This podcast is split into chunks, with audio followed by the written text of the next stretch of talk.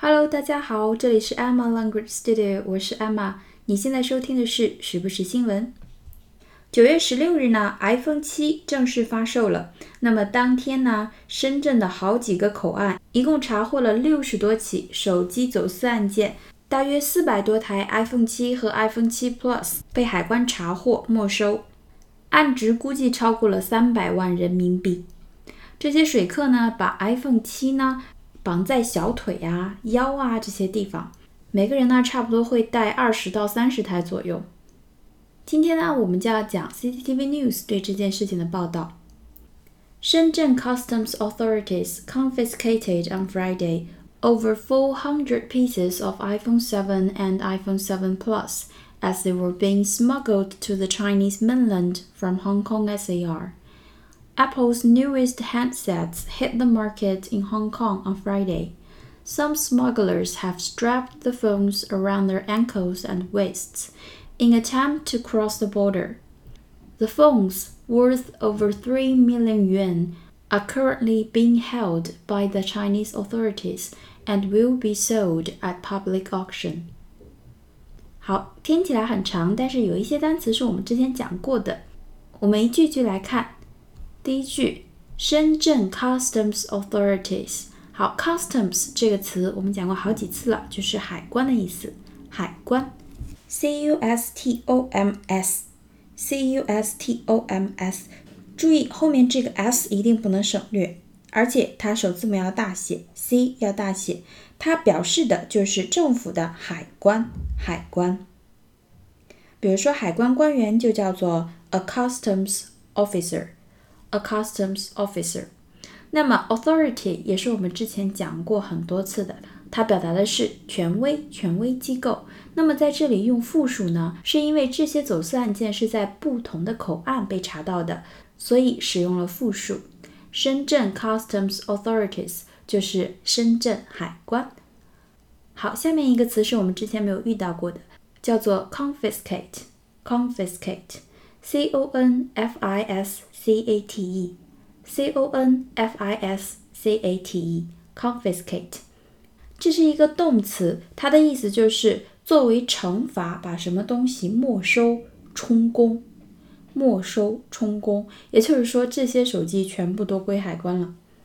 比如说这句话，他们的土地在战后被没收了。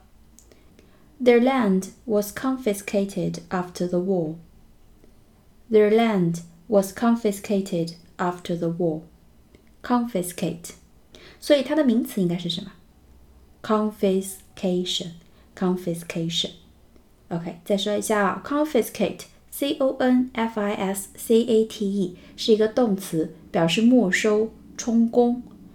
它的名词形式是 confiscation。这个词呢不算是基础单词，可以记也可以不记。 好，我们接着往下看。On Friday，周五的时候，没收了什么东西呢？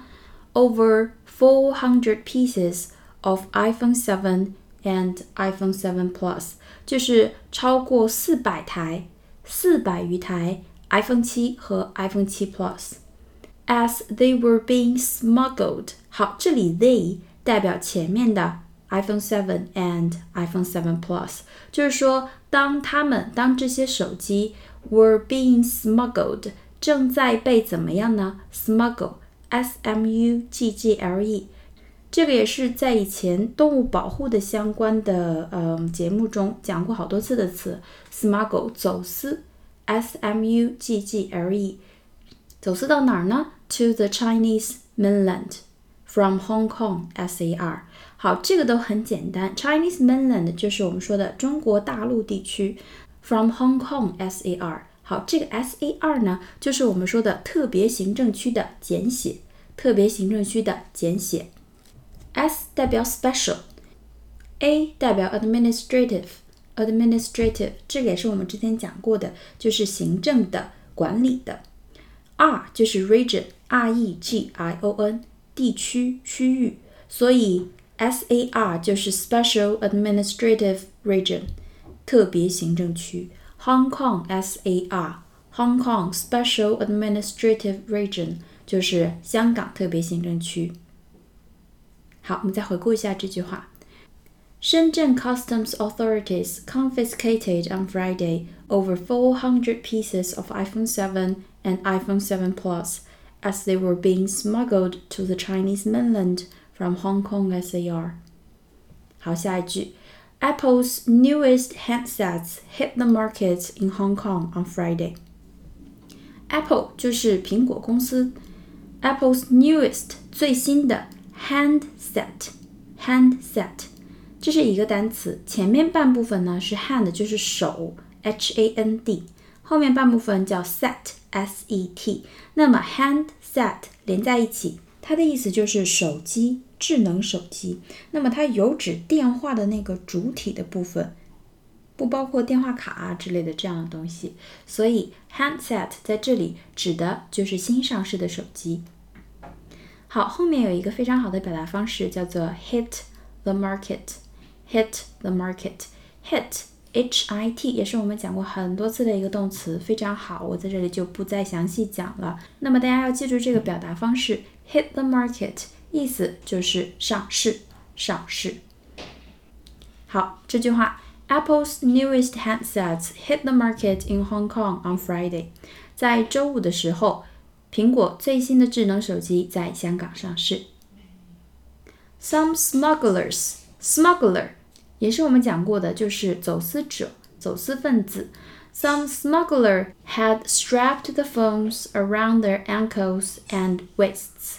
好，这里 strap，s t r a p，s t r a p，这是一个比较基础的词。我们平时用的比较多的呢，是它做名词的时候，表示带子、带子。比如说连衣裙上的那个肩带，就可以说 the shoulder straps。of one's dress. The shoulder straps 就是肩带。那么一个皮的表带就是手表的那个带子，叫做 a leather strap。a leather strap。所以 strap 作为名词的时候是比较基础的，表示带子。那么在这里它是一个动词，意思也很单纯，就是用带子系在哪儿，捆在哪儿，扎在哪儿，就是这个意思。好，这些人把手机绑在哪儿了呢？Around their ankles and waists。好，ankle，a n k l e，a n k l e，脚踝、踝关节，脚踝、踝关节是一个比较基础的名词。那么下一个，waist，w a i s t，w a i s t，waist，腰、腰部，就像我们刚才讲的中文版的新闻那样。这些走私的人啊，真的是想尽了各种各样的办法藏东西。好，他们目的是什么呢？In attempt to，in attempt to，一个比较基础的，也是比较重要的一个词组，尝试做某事，企图做某事，去干嘛呢？Cross the border，to cross the border，cross 在这里是一个动词，就是穿越、越过，c r o s s，cross。比如说越过大海。